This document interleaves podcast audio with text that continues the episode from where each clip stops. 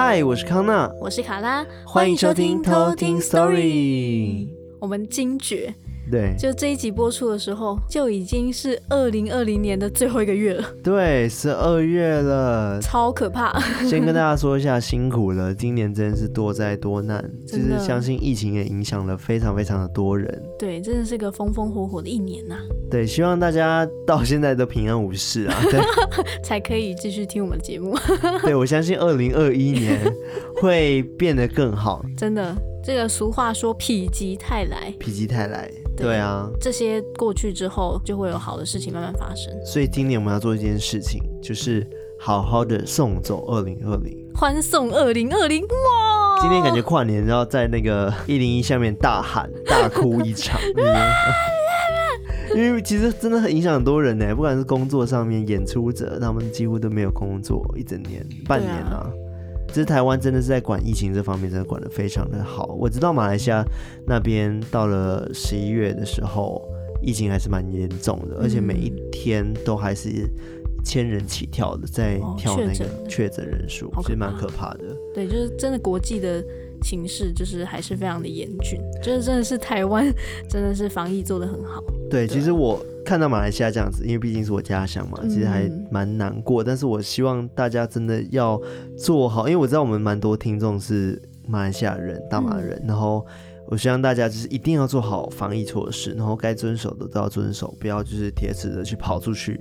现在不是撞鬼的问题了，现在是 我们人身健康的问题。人身健康的问题。对对啊那。那如果你也也是在其他国家的偷听客，你们所在的地区也要好好的注意自己的身体健康。对，因为讲到马来西亚这件事情，是因为我真的很想回家过年，嗯、但是以现在看起来的话，现在就没办法。状况的话，我觉得我明年应该是回不去的。哦，哎。一年才回一次家，然后就遇到了疫情。对啊，所以好了，就祝大家都身体健康，万事如意啊！恭喜，好吉祥啊！好了，讲点开心事情，就是因为十二月嘛，我们刚刚一直在感叹。对，其实十二月有很棒的节日，就是圣诞节，我最爱的圣诞节。哇哦！但是。之前有在直播上面跟大家讲说可能会办小聚会，但是那只是可能嘛。对，这个可能就让它成为可能就好。对，我们就让 它成为可能。我们今年就办一个线上的小聚会好了。对，就跟我们上次办那种直播大会的概念。直播感恩大会，回回到 Q&A，然后我们就看一下圣诞节要不要来一点什么互送礼物之类的。欢迎来送我们礼物哇！交换礼物，圣诞礼物。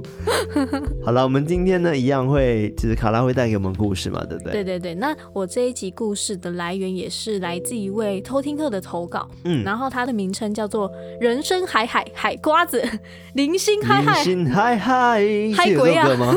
五月天，哦，有是不是？有，对，就是人生海海，零星嗨嗨嗨鬼啊呢。然后他分享的是关于他。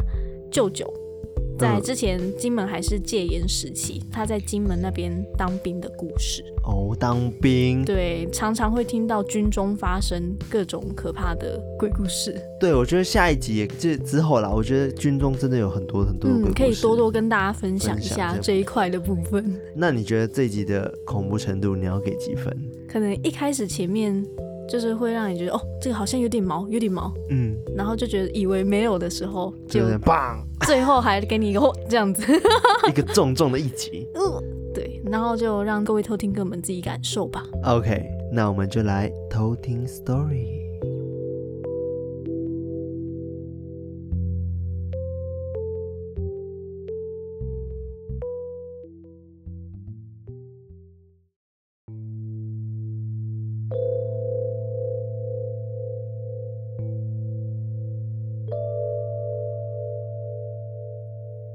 这个故事是海瓜子的舅舅在当兵的时候发生的故事。当时的背景大概是在民国八十年代初，那时候金门还是戒严的时期。舅舅在部队已经算是中老鸟了，然后又是部队里面的架餐，就是负责排架的人。嗯，所以基本上他在部队里面，除了支援夜哨之外，已经没有什么事情要做，基本上就是准备等退伍就好。但这个事情就发生在他第一次跟那个菜鸟学弟值夜哨的时候。那时候正值初秋深夜，太武山下面凉风徐徐。舅舅交代完学弟说啊，要机灵一点，然后随时注意有没有长官查哨之后，就开始在哨所里面打瞌睡。正当舅舅已经渐渐进入梦乡的时候，突然就听到那个学弟急促的呼喊：“哎，学长，学长！”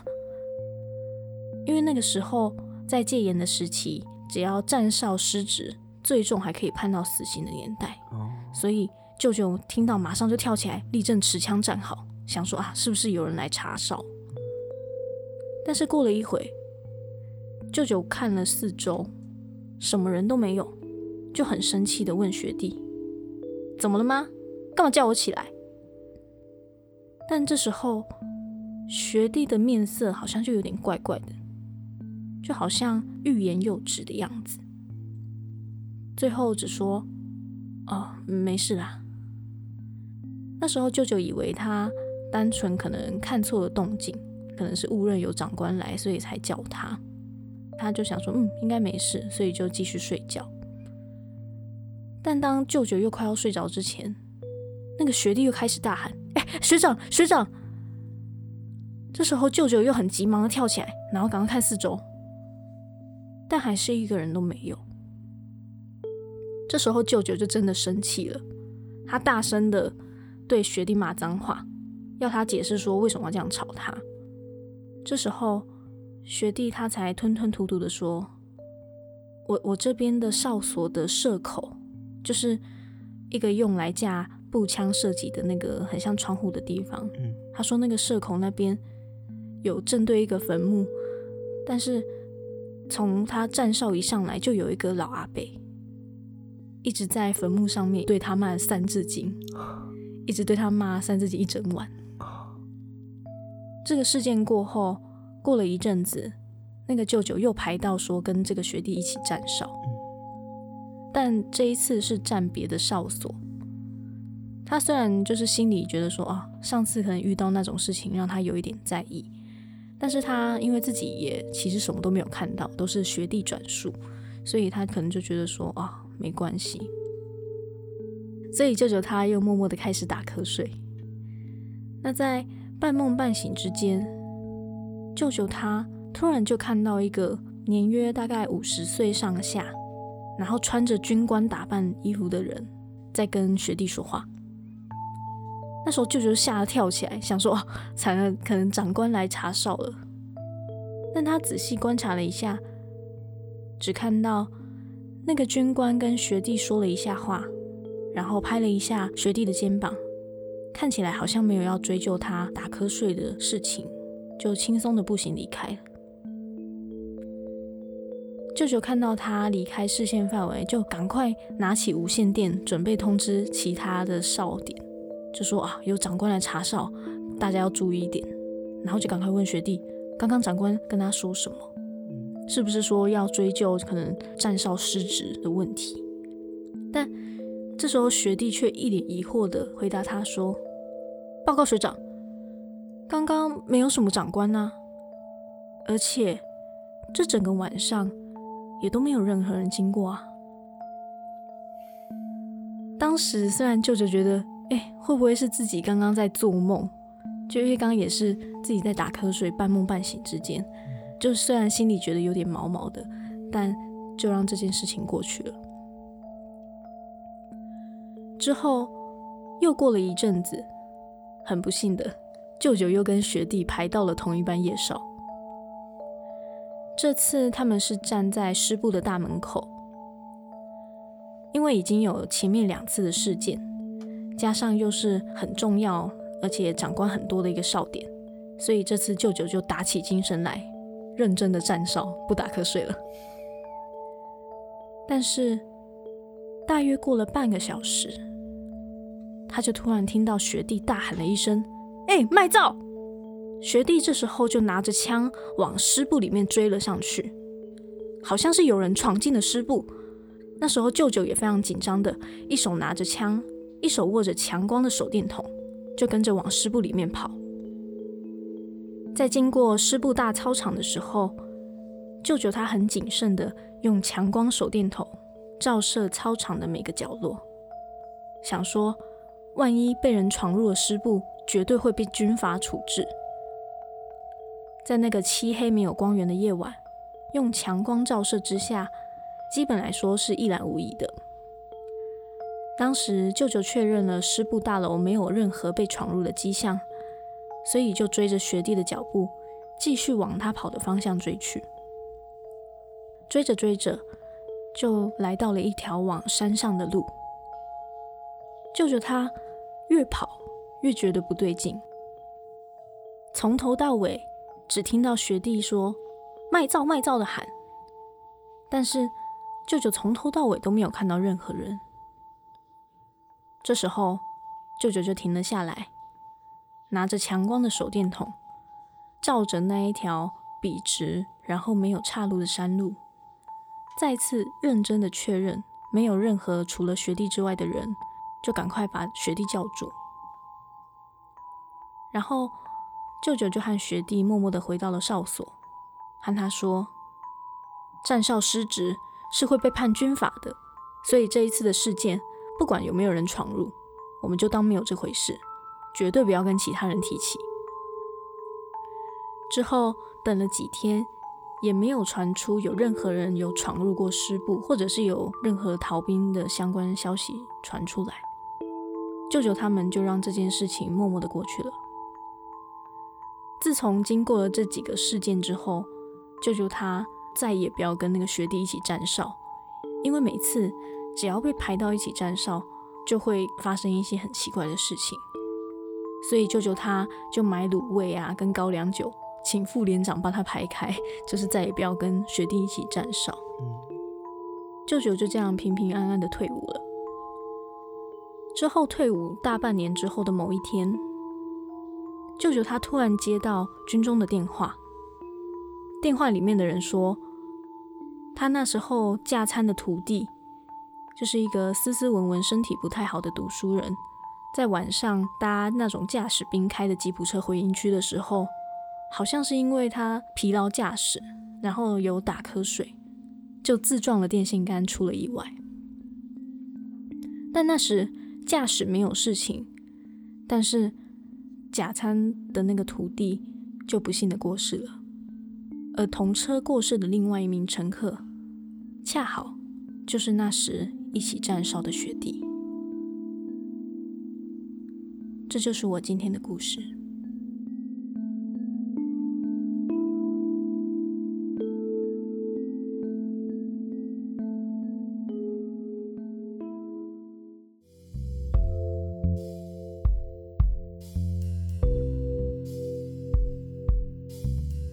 我觉得当兵是一件 除了就是很辛苦之外，还有一个乐趣，也不算乐趣啦。应该我知道说军中很常会遇到鬼这件事情，嗯，很多都是那种军中鬼故事。对啊，而且刚刚讲那个学弟嘛，对不对？嗯、他有特殊的体质吧，所以他才会一直跟他站哨的时候才会一直撞到一些事情。对，但是最后也出了意外身亡，所以我有推测说，也许就是。一直有灵体缠着他，想要很像抓交替或等等的吧，所以才会一直会看。等待时机的一个概念。对，对，所以最后才会就是发生意外。哎，对，一开始我前面看这个故事的时候就觉得哇，只是觉得说哦会一直看到很可怕，但没想到之后是有真的出事，嗯，然后有疑似被抓交替，就觉得很可怕。嗯，那我很好奇，就是不知道当兵嘛，因为大家都知道当兵很容易。站哨的时候遇到 灵体这件事情，就我蛮好奇，大家都有没有一种当兵的时候必备的一个自我保护方式，或者是一个一些禁忌什么要注意的？嗯嗯，记不记得之前有讲到说，就是警徽其实都有预防的效果，然后包含是 Polar 之前也有讲到说，执心带它本身也有镇压的效果。那在军中其实也有这样子的物品。哎、欸，可是军人不是本身就徽章了吗？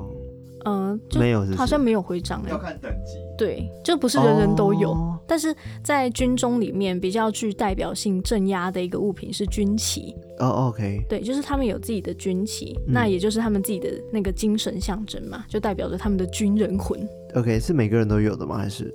呃，不算是，算是很像纸星带的那个概念一样，就是有一个东西在那边。应该是看单位的吧，连队就有连旗，营队就有营旗。哦，对，这种系列的军旗都可以，就是让他们去作为镇压，所以就是常常说。如果在军队中啊，有官兵，他们晚上睡不好，或者是有被鬼压床，就会有人请出这个军旗去镇压。哦，或者是说，就是可能军中非常的不平静，可能常常有人出意外或什么的话，这时候也会拿出军旗给他镇压一下，这样子，然后祝福祈祷部队可以平安顺利。哦，对，然后所以其实也有流传一句话叫做“军旗不倒不断，连保旺”。然后祈祷旗断，败不断，不败不理，等着看 的一个口号，这样子。这个感觉是整个军队都需要在靠那个旗子，旗子为生，这样子要守护他们呢。对，所以很多部队其实都很害怕，说这个军旗会出现就整个断掉啊，或者是整个倾倒的事件发生。嗯嗯就是只要有发生，就会有不祥的事情发生，这样子。对，就跟之前可能纸芯带掉在地上啊、oh,，OK，或者是什么乖乖爆掉 这种概念差不多。嗯，对。那其实大家应该也会蛮好奇，说好兄弟的这个世界是不是也有军人这样子的体质呢？你说灵灵魂他们的另外一个世界有这样子的体制吗？对，就是他们是不是也有？什么征兵制、募兵制这样子的概念啊？对对对对对。其实有一个名词叫做五营兵将。五营兵将就是五个营队的那个五营，嗯，然后兵将的兵将，嗯，其实一般就是有规模的大庙都会有这样五营兵将的配置。那比较简单来说，就是替神明办事的军队或者是公务人员，嗯，嗯，所以他们其实也有这样子的编制.知道吗？然后五营是哪五营呢？就是其实是分为内五营跟外五营。那内五营的话，通常都是从地方的大庙到私人的神坛，大规模的、小规模的都会有。嗯、那他们的角色就是庙中主神的禁军，就是保护他们的禁军，可以去守护庙内神明跟总部的安全，就很像总统跟县市长身边的随护的那种概念。对，那外五营的话。是那种比较有规模的大庙才会有，嗯，就是一般都是安置在可能东南西北四个方位的交通要点，哦，然后去巡逻，禁止那些恶鬼去入侵他们的村庄啊，或者是说大庙之间去划分彼此的管辖范围。哦，OK，那其实五营兵将有很多不同的呈现的方式，那像是庙内里面的内五营，通常都是用五色的令旗的方式来祭拜。五色令旗，对，就是是有什么颜色？绿、黄、红、黑、白，是这样代表不同意义吗？对，就他们其实代表的是不同的方位。嗯，那这个五营兵将的这些资料，其实也都是来自于波比闹那边提供的。像刚刚讲到的那些五色令旗或者是五令牌，嗯、在他们的那个官网上都有那个图片，大家可以去看到。哦、OK，那像内五营，它总共有三十六万兵。然后是由庙内的主神去统领的。那刚刚有说到五色的令旗，就是不同颜色有代表不同的方位嘛。那绿旗的话，它就是九夷军。九夷军。对，然后是外五营的东营。哦，它是东南西北都有，是不是？对，然后它是九千九万兵，是由张元帅统领。哦。就是他会有一个领导者，嗯，跟各自有哪些数量的兵。嗯。那另外的话，红旗就代表着八蛮军。就是外五营的南营，总共有八千八万兵，是由萧元帅统领。所以刚刚是九千，对，九千九万兵。就是他们接下来会是七千七万兵。No，接下来是白旗的六荣军，他是外五营的西营，然后是六千六万兵，欸、是刘 刘元帅统领的。好，对，然后黑旗五敌军是五千五万兵，对，五千五万兵，看他是几那个军，对不对？对啊，然后是。那个外五营之北营，嗯，就是北边的营。然后另外还有个黄旗三秦军，然后它是外五营的中营，然后是三千三万兵这样子。好像跟他名字一样哎，这个知道他有多少兵那些，对，然后是由李元帅统领的。对，那李元帅就是大家熟知的三太子，哦，就李哪吒。哦，对。所以很多台湾的庙啊，或者是神坛，其实几乎都有拜三太子。嗯，那他还有另外一个名号叫做中坛元帅，嗯、就是他有权可以去调动一间庙的这些内外兵马。嗯，对。刚刚有讲到那个令旗嘛，对不对？对。那黑色令旗是我们所知道的黑令旗吗？就是鬼讲的黑令旗。其实不是哦，就是因为我对这一部分也很好奇，所以我有另外再去查了一下，嗯、就是记不记得像。呃，维腾他其实之前也有几个影片是有说到，有某些灵体，嗯，他只要跟地府那边有去申请到这个黑令旗的话，对，其实，在民间的这些神明都没有办法拿他怎么样，直接变无敌。对，就是他今天如果他想要去找哪一个人报仇，嗯、就是你，即使你今天去找庙里的人帮忙，他也帮不了你，因为他有黑令旗。对，而且这个黑令旗的传说啊，其实最早有一个很有名的例子是黑皮夫人。就是朱母娘娘庙的故事。嗯，这个故事是发生在那个嘉义东石那边有一个港口村。嗯，然后它以前叫做韩那寮。那时候其实早期的生活比较清苦，然后食物取得本身就很不易，所以当时有一个有一户人家，他们是养猪的。嗯，然后他们的那个母猪它怀有身孕，虽然已经非常尽力的找很多食物，但是都还是没有办法喂饱那个母猪。嗯。因为过去的围篱也都比较阳春一点，所以 那时候那个母猪半夜都会从那个围篱的缝隙钻出去，到邻居家吃了他们栽种的那些地瓜叶。哦。然后隔天邻居就发现说：“哎，怎么连续两天地瓜叶都被偷吃？”然后邻居就很气，第三天就守在田里面看，说到底是谁敢来偷吃他的地瓜叶。嗯。第三天再来吃的母猪当场就被抓到。嗯。然后邻居那时候就一气之下。就打死了这个母猪，哦，然后连同它肚子里面的那个孩子，对，小猪们也都一起身亡。这样子，嗯，当时母猪就觉得非常的就是冤枉，觉得说自己的肚里面还有很多对，对十几只小猪仔这样子，然后还没有吃到就被打死，非常的冤枉，而且是一尸十几命这样子。对啊，所以他就到阎罗王那边告状，想要要求一命抵一命。哇，然后那么多命？对。对啊，然后所以那时候经过查证之后，可能阎罗王就是查证说，哦，他们第三天还没有吃就被打死，很可怜，而且他肚子里面还有那么多生命，所以就发给母猪有合法索命的证明，就是这个黑令旗。所以当时村庄里面就不止那一家种地瓜叶的倒霉，而是整个村庄都受到这个母猪的诅咒。因为有很多生命吗？还是什么？比较小的可能就会发生说他们收成的那些花生。发现都没有花生人在里面，或者是说，呃，小狗看到陌生人也都不叫，然后公鸡看到太阳升起也都不叫 这是整个村庄的状态就很奇怪，怪嗯、对。然后全村上下就没有一个地方是正常的。嗯、然后那时候就有人请示了汉那寮那边港口宫的妈祖，就才知道说是这一只冤死的母猪在作祟。嗯，所以在妈祖他出面协商之后。母猪就同意说，在韩阿寮的武圣爷庙旁边建了一个猪母娘娘庙，去祭奉她。嗯，所以就有被收回黑令旗，然后不让她继续报复，然后封为她为黑皮夫人。哦，对，虽然听起来不太黑皮，他就叫 黑皮夫人。夫人这个就是很有名的，就是拿着黑令旗嗯的一个故事。嗯、对啊，所以就是其实跟刚刚讲到的五云兵将里面那个黑色令旗是不同的东西。嗯。嗯对，就是这个是另外要跟阎罗王那边申请的一个复仇的黑令旗。Oh. 那大家应该也很好奇，说他们到底是怎么去征召这些兵马的？对，那其实这些兵马也是从一般的鬼去征召来的，就是一般的孤魂野鬼，因为他们的概念是，只要你意志够正直，然后也是洁身自爱的，而且。非常愿意修行，都可以去升为正神。嗯，对，像台湾就是也有各地广泛流传的一个叫做水鬼变城隍的故事。哦，对，就是他其实也是从一般的孤魂野鬼，就是还是在抓交替的那一种，嗯、然后就升格为城隍的一个故事。嗯，那我也跟大家说一下，就是据说在台湾的某一条河里面有住着一个水鬼。嗯，那。他为了想要早日可以离开冰冷的水里面去投胎转世成人，所以他每天都想尽办法可以去抓一个活人抓交替。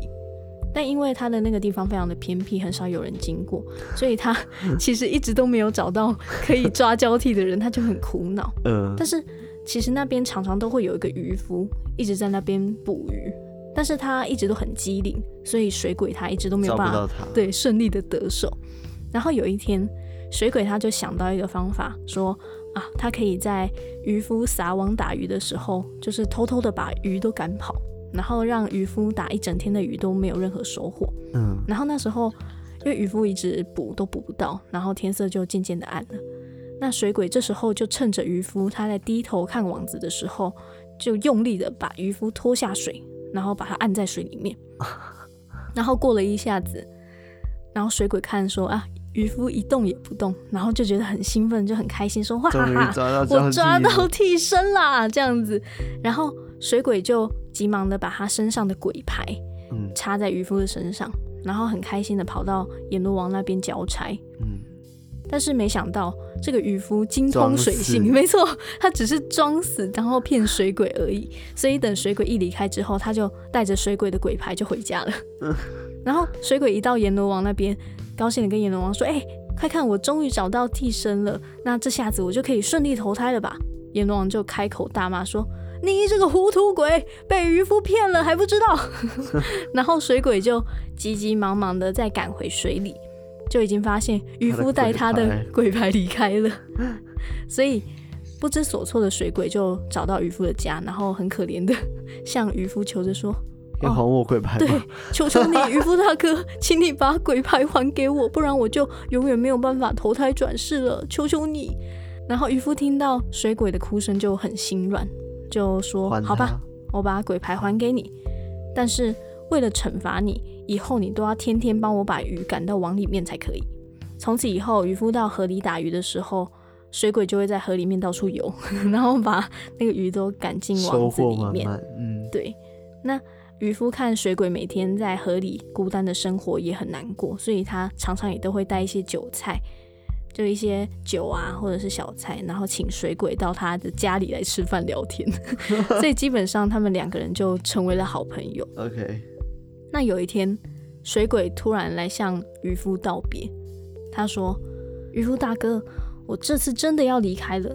上天知道我这十几年来都没有害过人。”所以决定封为我城隍爷，我明天就要走马上任了，所以今天就特地来跟你告别。那么感人。对啊，然后水鬼就拿出几个银子，嗯，然后送给渔夫说：“那现在我不能再帮你赶鱼了，这些银子是我的一点心意，你就去做点小买卖吧，不要再打鱼了。”很感人呢。对啊，很感人呢，超感人的。然后渔夫听了也很替那个水鬼高兴，然后他们晚上一样是很开心的吃喝聊天。水鬼离开之前，他也说：“渔夫大哥，别忘了到庙里来看我，我会好好招待你的。”所以第二天，渔夫到城隍庙去，真的就看到之前的水鬼已经变成了城隍爷。嗯，然后兄弟俩就见面，高兴的话家常，饱餐一顿之后，就快快乐乐的。拜了几拜之后就回家去了，嗯、就是很比较有名的，就是从孤魂野鬼，然后真的可以晋升到就是神明的一个故事这样子。这个故事真的很长哎，长到我忘记为什么要讲这个故事。对啊，我也快忘记了为什么。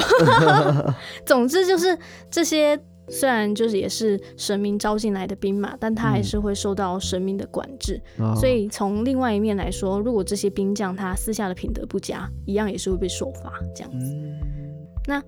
其实还有一个是靠军的传统，靠靠军那个靠是犒赏的犒。OK，对，那其实因为神明他在统领这些军队，就跟人间的军队一样，嗯、其实是要发薪水的，要负责这些军队的三餐啊。嗯、所以其实一般的庙宇每个月会有一到两次的靠军，就是他会拜婚食。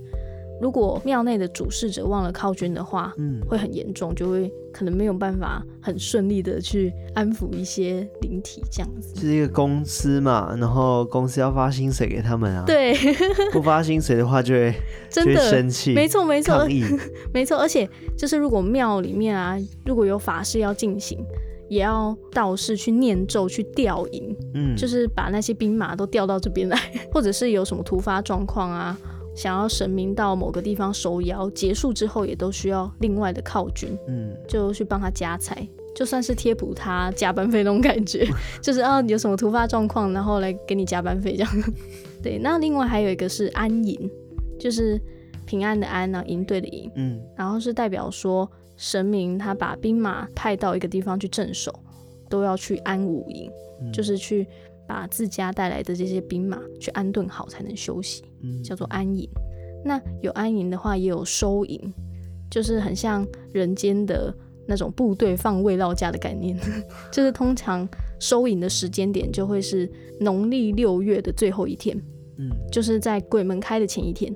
哦，对，因为他们就是为了要让好兄弟们就是可以出来，所以就让这些兵马们放假，而且也避免说那些兵马会跟从地府出来的好兄弟们起冲突，给好兄弟们方便，所以才选在这个时候做收营这样子。嗯，所以同样的，在鬼门关之后的最后一天，就是要再次的安营，让这些五营兵马归位，才能确保村庄的安全。哦。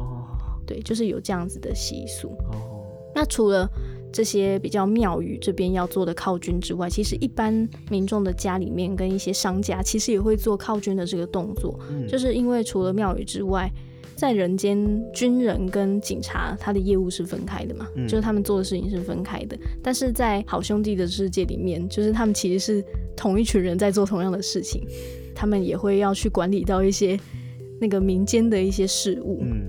对，所以为了要维持地方的治安呐、啊，然后去扫除占地的恶灵啊，或者是执行临检之类的，都是由这些武营兵这样负责。哦，对，所以就是一般的商家也会准备一些比较简单的贡品，嗯，或者是一些家里面比较常见的料理，嗯，或者是饮料去犒军，就是去犒赏他们，希望他们可以帮他们安家这样子。然后这个动作也叫做拜门口。拜门口，对。OK，那像这样子靠军的这个传统，其实就很像我们有时候会常常看到说，如果社会突然有需要大量人力，像是台风过后救灾啊，或者是有地震救灾，都会需要这些国军弟兄的帮忙，所以也会希望说，同样的在对待这些帮助我们的这些弟兄们，嗯、对我们也会准备一些东西犒赏他们这样子。嗯虽然就是我们可能都看不到这些五营兵将，但是其实很多大小事情都是他们去帮我们处理，无形的力量在帮忙。对，其实因为他们申请也是人嘛，嗯，所以就是也希望可以有得到相同的对待，嗯，这样子。OK，对，大概今天分享的五营兵将大概就是这样，是蛮精彩的。那你有任何想问的问题吗？关于五营兵将这件事情？我觉得还好，目前你讲的还蛮多资料的，一时、嗯、一时要消化。也需要一点时间。其实只要想到说，哎、欸，人间它是怎么样的体质，嗯，然后其实，在那个好兄弟的世界里面，一对，一样同样也是这样子的思维再去进行的。对啊，对啊，就觉得很酷。就是他们其实也有自己的那个征兵制之类的。对，然后搞不好他们自己也会，就是说，哦，你不能偷懒啊。然后他们自己有学长学弟的关系之类的，这个我们就不知道了。我觉得应该都有啦。对，我觉得应该。在另外一个世界一样也会有这样子的文化。我觉得我们真的是科普的东西一定要比故事还精彩的。真的，我都忘记这集故事什么，不能这样。偷听课会哭，我跟你讲。对对，有啦，我还记得。好啦，那我们今天的就是内容就到这边嘛。对，那就是一样，就是喜欢我们的话，要给我们留言，Apple Podcast。留言起来，五星给起来，没错。那其实我们现在收听的平台也越来越多了，就是包含是 KKBOX 啊，什么 MB3 啊，呃，什么 Spotify、Google Podcast、什么 Podcast。然后还有什么 Sound On、First Story 这些，其实都可以听到我们的节目。没错，没错。还有喜马拉雅啦，对。对，喜马拉雅。对，就是看你们想要，就是欢迎大家，就是用不同平台听都没关系。对，就是欢迎大家都推荐给你们的朋友，喜欢听鬼故事的朋友们，让大家认识偷听 Story，一起加入 偷听 Story 的行列。没错，那除了就是。一般刚刚讲到的平台之外，我们在我们的 Instagram 上面也可以直接搜寻“偷听史多利”，就可以找到我们。上面都会放到很多跟单集相关的照片啊，或者是康纳画的非常精美的图片，可以帮助大家做更多这个故事的联想。对，没错。那 Telegram 还没加入我们的偷听社区的朋友们。现在加入也不迟哦，没错哦，随时等着你入住。在今年的二零二零结束前，还有很多加入的机会，付头期款就可以了，没有？什么零元买房，就趁现在。对，我们里面好像现在已经五百多人了吧？我记得，哦、对啊，对，还蛮还蛮热闹的，欢迎大家来一起就是聊天，当邻居，就，当邻居然后聊天这样子。没错，那同样的，如果你有很好的故事想要让我们分享出去的话，在我们的 Instagram 下面的连接，Linktree 的连接上面也会有我们的投稿箱。那如果你有好的故事，都可以投稿到里面，那我们都会慢慢的看。多多对，没错。好，那我们就下次再来偷听 story。拜拜。